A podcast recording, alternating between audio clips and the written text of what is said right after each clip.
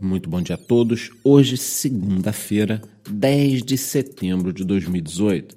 E você está escutando mais um episódio do podcast do canal 59 Segundos Economia à frente de seu tempo. É, meus amigos, os últimos sete dias não foram fáceis para o mercado de criptomoedas.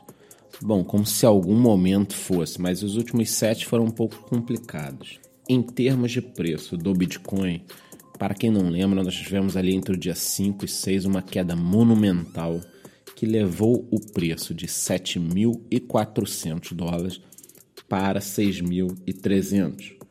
Depois nós ficamos nesse chove não molha e no momento uma unidade de Bitcoin está cotada a 6.310 dólares. Mas o bicho pegou mesmo foi no mercado de altcoins tanto na última uma hora quanto nas últimas 24 horas, o mercado apresenta uma grande estabilidade.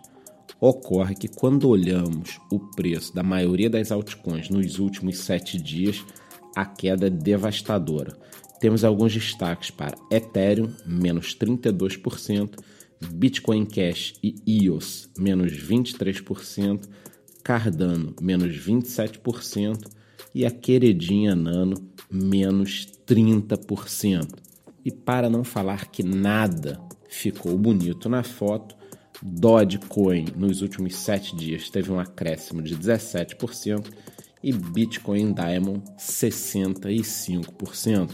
E no campo das notícias tivemos mais uma vez uma entrevista do cérebro por trás da rede Ethereum, Vitalik Buterin ele que recentemente disse que o preço da Ethereum poderia ir a zero caso não fossem feitas algumas modificações, disse o seguinte: que se você falar com qualquer pessoa de ensino médio hoje, ela provavelmente já ouviu falar da tecnologia blockchain.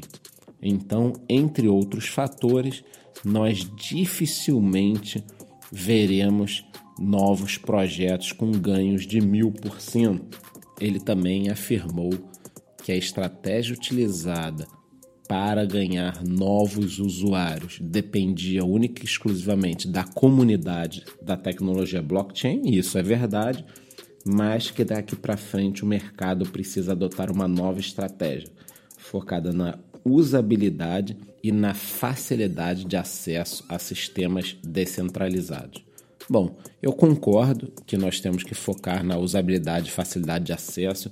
Vivo falando nos meus vídeos, em outros podcasts, que precisamos ver as pessoas comprando cafezinho e pagando corte do cabelo com moedas digitais, mas eu discordo veementemente de que não há espaço para ganhos de mil vezes. Claro, isso provavelmente não será visto no Bitcoin, mas com certeza nós teremos aí nos próximos anos projetos promissores e que já existem, mas estão escondidos ou ainda não entregaram nada muito importante para merecerem esse ganho de mil por cento ainda.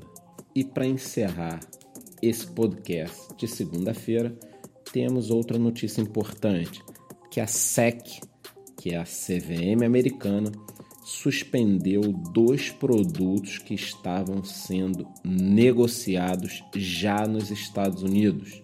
Esses dois produtos eram de propriedade de uma empresa sueca e já estavam sendo listados na Nasdaq de Estocolmo desde 2015. Pelo que eu entendi, esses produtos são conhecidos como ETNs, mas a SEC entendeu que eles causaram uma confusão nos Estados Unidos porque eles têm características de ETF e a SEC não liberou esses ETFs. Sendo assim, eles foram suspensos e não devem ser negociados mais enquanto a SEC não tomar outra decisão em contrário. Eu vou encerrando por aqui. Desejo a todos uma excelente semana. Lembrando que se você quer mais informações em tempo real, entre em nosso grupo do Telegram, onde o nível do bate-papo é muito elevado e você poderá tirar todas as suas dúvidas. Por hoje é só, muito bom dia.